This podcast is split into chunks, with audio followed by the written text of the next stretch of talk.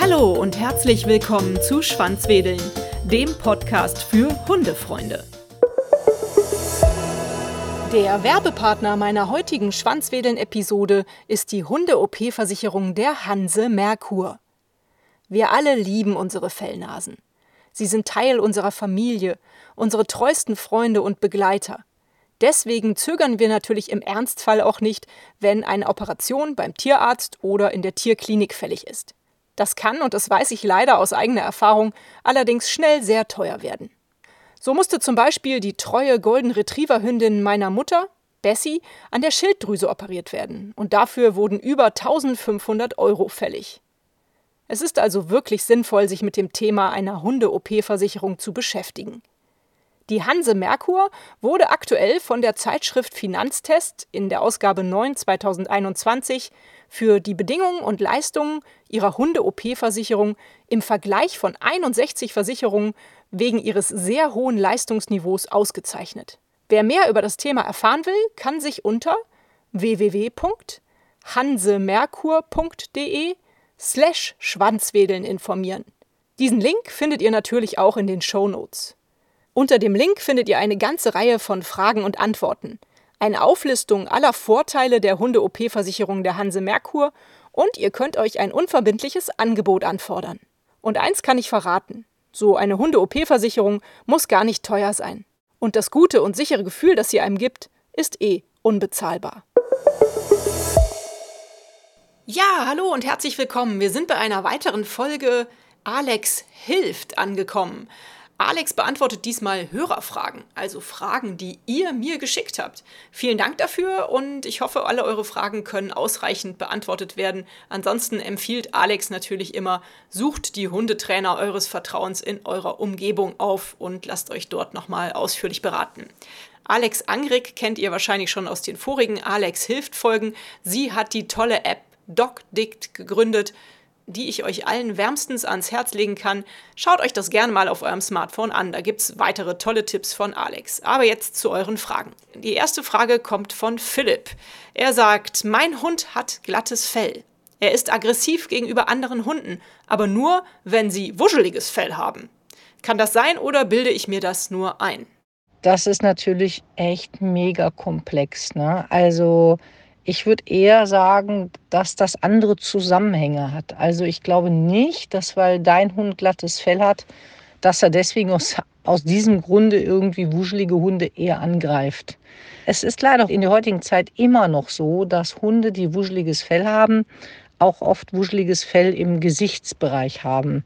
Das muss nicht, aber es kann sein. Und das könnte vielleicht ein Grund sein, warum dein Hund ja andere nicht so richtig lesen kann.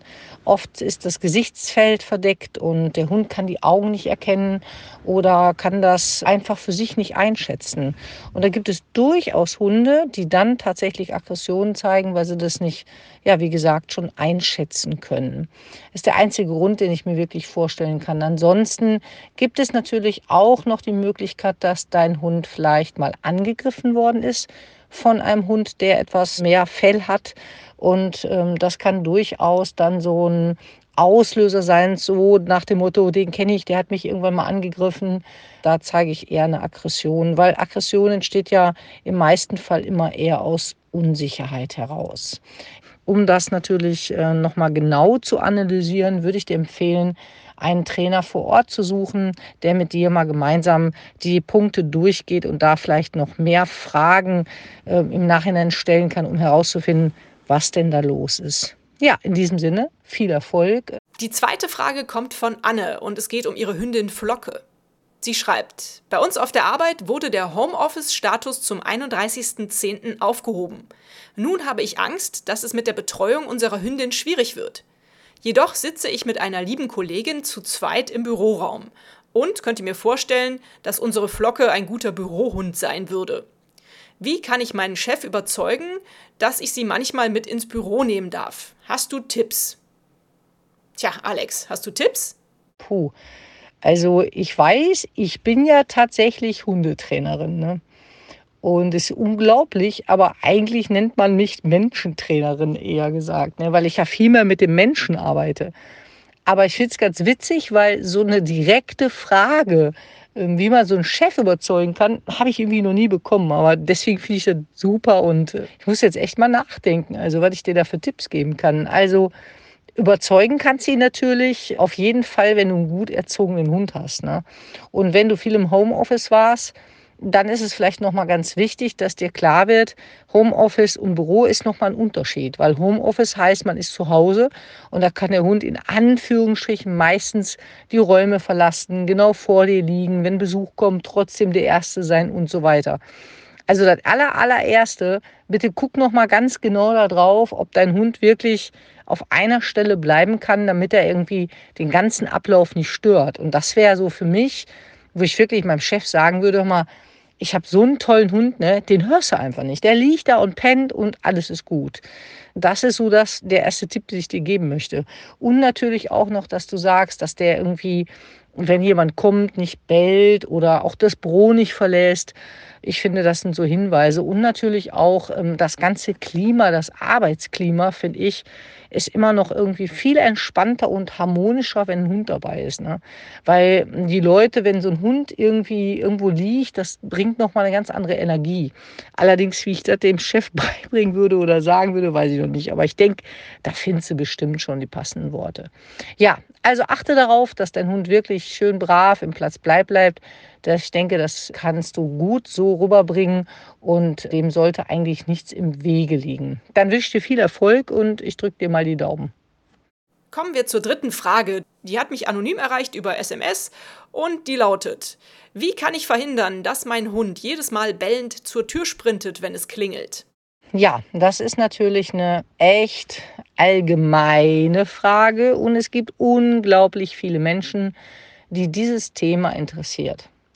Es ist nur leider so als Trainerin oft nicht ganz einfach, das in so ein paar Worten zu beantworten und auch genau zu schauen, denn da steckt extrem viel dahinter. Ich hoffe sehr, ich erkläre das jetzt hier verständlich in diesen kurzen Worten. Erstmal muss man herausfinden, warum der Hund eigentlich zur Tür springt. Also da gibt es ja viele Gründe. Also einmal kann es sein, dass der Hund das gelernt hat. Wenn Besuch kommt, springe ich zur Tür, weil dann kriege ich einfach mega viel Aufmerksamkeit. Es kann aber auch sein, dass der Hund zum Beispiel sagt, er ist sehr unsicher und denkt, alles klar, wenn jemand kommt, bin ich hier verantwortlich. Es kann aber auch sein, dass der Hund ja territorial ist und sowieso schon im Eingangsbereich liegt und sagt damit, pass mal auf, wenn ich, hier wohne ich und wenn du kommst, dann musst du erstmal stoppen. Also wie ihr seht, ist das Thema nicht ganz so einfach. Ich versuche das mal in Worte zu fassen. Also ob eine Territorial oder eine Unsicherheit oder eben Aufmerksamkeit. Ich würde eigentlich immer grundsätzlich empfehlen, dass der Hund nicht im Flurbereich liegt. Damit vermeide ich schon, dass der, ich sag mal, als erstes an der Tür sein kann. Wenn man möchte, kann man einfach so ein Kindergitter nehmen. Wenn man merkt, boah, das ist echt extrem und ich habe das schon viel gemacht und irgendwie bekomme ich das nicht hin, würde ich so ein Kindergitter nehmen oder ich mache einfach eine Linie und ziehe die für mich und sage, pass auf, egal was ich mache, wenn ich in die Küche gehe, wenn ich mir die Schuhe anziehe, wenn ich mir die Jacke anziehe, wenn ich den Flur putze, immer im Einsatz Flur heißt das für mich, der Hund darf nicht mit und er darf diesen Flur nicht betreten. Also nicht nur dann, wenn Besuch da ist, sondern tatsächlich grundsätzlich, damit der Hund versteht, pass auf, der Flur gehört einfach den Menschen. So, oft ist es aber so, dass der Hund sehr ritualisiert schon handelt. Das heißt, er hört die Schelle, kling, kling, und dann schießt er nach vorne.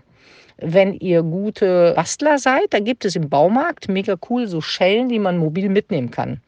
Und dann kann man das gegenkonditionieren. Man kann also sagen, Schelle, geh auf die Decke, gib es ein Leckerchen. Also Schelle, Decke, Leckerchen. Schelle, Decke, Leckerchen.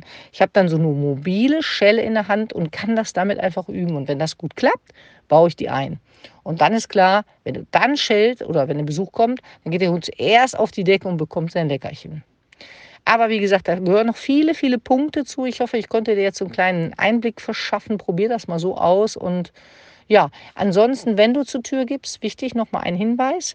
Guck, dass du mal der Erste bist, weil das willst du ja auch. Das heißt, dränge den ruhig mit deiner Körpersprache. Mach dich so breit, dass der Flur praktisch dein Flur wird, ja. Und wie gesagt, versuch, dass der wirklich an dieser Linie einfach stehen bleibt und dass er nicht mehr in den Flur kommt und dann hast du schon gute Chancen. Aber jetzt kommt's, erzieh bitte auch den Menschen. Das heißt, egal welcher kommt, ne, da haben wir wieder diese Geschichte, dass die Hunde das ja oft gelernt haben, weil die da einfach so zuckersüß sind. Und wenn da jemand kommt, ist ja klar, ne, dann willst du dem Hund Hallo sagen. Wichtig ist aber hier, erst dem Menschen Hallo sagen. Und ich empfehle eigentlich immer, dass man erstmal ähm, sich eine längere Zeit unterhält. Und wenn der Hund dann zur Ruhe gekommen ist, hinter mir steht, muss er mich erst angucken, so nach dem Motto, er muss mich erst fragen und dann darf er zum Besuch. Ja, in diesem Sinne viel Spaß und ja, gutes Gelingen, kann ich nur sagen. Die vierte Frage, lieber Alex, lautet, die kommt von Marie und sie schreibt, mein Rüde leidet immer sehr in der Zeit, in der die Hündinnen der Nachbarschaft läufig sind. Was kann ich tun, um ihm zu helfen? Ja, das ist natürlich ein extrem breites Thema, ne? aber du hast ja schon eigentlich es gut erkannt. Du hast einen Rüden und in der Nachbarschaft sind Hündinnen und der hatte einfach im Kopf, pass auf, ich möchte mich gerne ja verpaaren, Kinder kriegen und eine eigene Familie gründen. Und das ist natürlich wirklich extrem schwer. Also entweder versuchst du umzuziehen, haha, war ein Scherz irgendwie, weil wenn du umziehst, hast du den nächsten. Das ist halt einfach nicht machbar. Oder du musst halt tatsächlich gucken, ob du ihm einfach hilfst und dann Hormonchip machst. Ne? Also wenn das tatsächlich so ist, dass das Übermaßen nimmt, dass der Hund wirklich, so wie du schreibst, ne, ständig gestresst ist. Wenn das jetzt einmal im Jahr ist oder so oder zweimal und dann für eine Woche, dann finde ich das eher gesagt nicht dramatisch. Ne? Aber wenn das jetzt häufiger ist und du merkst das wirklich, das ist irgendwie alle paar Monate und das ist auch wirklich lange und dem Hund geht es echt schlecht, ne, dann würde ich wirklich einen Hormonchip mal ansetzen, damit der Hund von seinen Hormonen runterkommt und dann nicht immer Lust hat, sich weiter zu verpaaren. Ich denke, da wirst du auf jeden Fall eine gute Unterstützung mit haben. Aber vorweg, such dir einfach nochmal einen Trainer, dass der auch nochmal drauf guckt, weil ich denke, bei sowas, so eine Entscheidung zu treffen, ist immer ganz hilfreich, wenn man da wirklich mal einen privaten Trainer ins Boot holt und dem dann wirklich nochmal alles erklärt. Okay, dann viel Erfolg.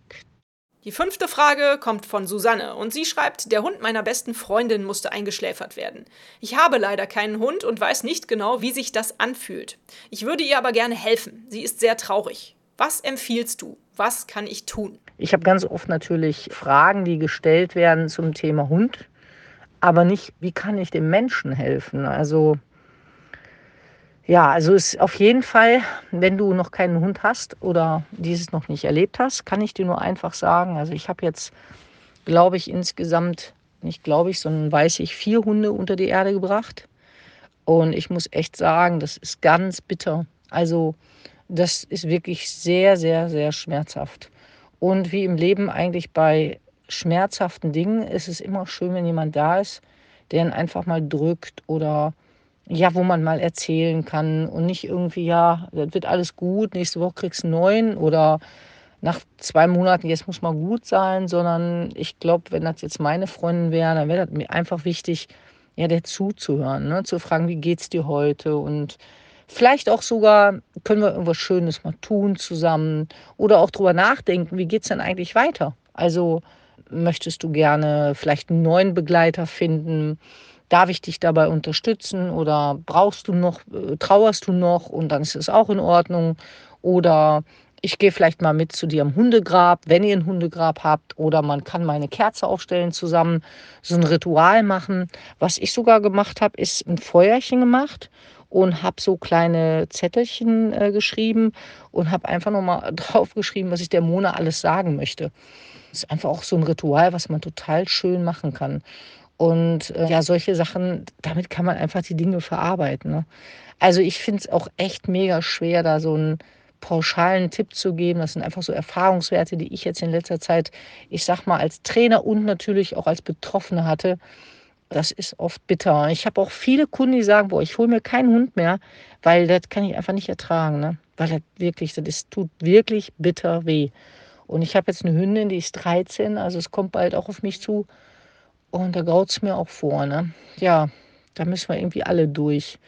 Ja, ich hoffe, ich konnte dich jetzt ein bisschen unterstützen und begleiten. Drück deine Freundin mal ganz von Herzen und es ist einfach schön, dass du da bist und dich um die kümmerst und ja, ich glaube, das ist somit das Wichtigste. Alles Liebe euch beiden. Die sechste Frage von Heiner lautet: Ich arbeite jetzt eine Weile im Homeoffice. Bisher klappte das mit unserem Hund total gut. Plötzlich, seit circa zwei Wochen, nervt unser Hund mich aber total. Ich weiß gar nicht mehr, was sie für Energieschübe hat. Ständig steht sie mit einem Spielzeug fiepsend vor mir. Was kann ich tun? Ja, das ist mit dem Homeoffice so eine Sache. Also wir Hundetrainer haben echt eine Menge zu tun. Also Thema alleine bleiben oder ich will noch mehr Aufmerksamkeit. Ähm, da gibt es wirklich alle Facetten. Aber natürlich hast du mir jetzt nicht so viel verraten, weil ich weiß gar nicht, wie alt dein Hund ist. Also vielleicht ist es so, dass dein Hund wirklich in so einem Alter ist, wo er jetzt sagt, pass mal auf, ich brauche einfach ein bisschen mehr. Oder es kann sein, dass du einfach in der letzten Zeit zu sehr drauf eingegangen bist, weil das ist tatsächlich so, wenn wir zu Hause sind, ne, dann sind wir jetzt nicht im Büro. Und wenn wir zu Hause sind und der Hund kommt mal und guckt dich ganz süß an, ehrlich gesagt, da reagiert man ja meistens drauf, ne? Oder teilweise drauf, ne? dass man dann vielleicht eher sagt, ach komm, ich stehe mal auf und mache ein Bällchenspiel oder oder, oder, oder. Und das kann passieren, dass der Hund das schon gelernt hat und hat gesagt, pass auf, das ist eine gute Nummer. Wenn ich gemerkt habe, dass mein Frauchen auf solche Verhaltensweisen reagiert, dann kriege ich die damit. Ne?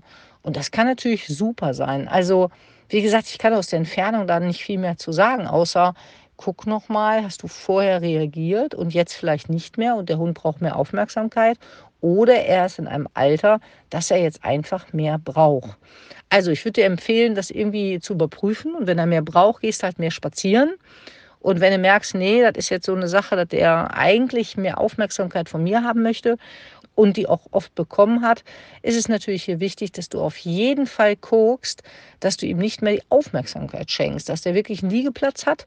Gib ihm von mir was, was zu kauen und wenn er dann mit dem Bällchen kommt, dann würde ich ihn einfach ignorieren oder tatsächlich Bällchen wegnehmen, auf den Schrank legen, hinsetzen, fertig.